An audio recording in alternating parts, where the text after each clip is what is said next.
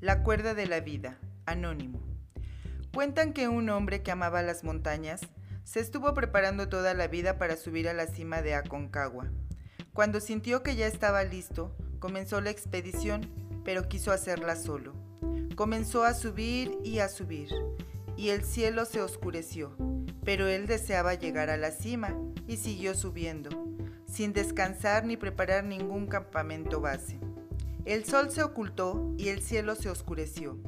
No se veía ni estrellas porque el cielo estaba cubierto de nubes. Así que en un momento dado, el montañero se escurrió y cayó por un precipicio. El hombre cayó a gran velocidad y pensó que moriría. Por su mente comenzaron a pasar decenas de imágenes de todo lo que había vivido hasta el momento.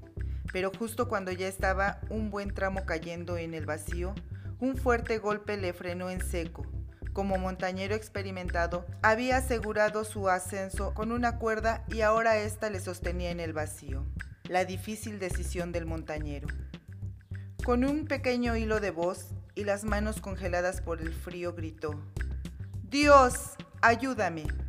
El hombre estaba rodeado por una intensa oscuridad y no podía ver lo que tenía alrededor. Para su gran sorpresa, una profunda voz le respondió, ¿De verdad crees en mí? ¿Piensas que puedo ayudarte? ¿Eres Dios? Claro que sí. Ayúdame. Confío en ti. Entonces, corta la cuerda que te sostiene. El hombre se quedó petrificado, en silencio sin saber qué hacer. Al día siguiente, con los primeros rayos del sol, unos montañistas descubrieron el cuerpo sin vida de aquel montañero, con las manos congeladas y aferradas con fuerza a una cuerda que le sostenía en vilo, a menos de dos metros del suelo.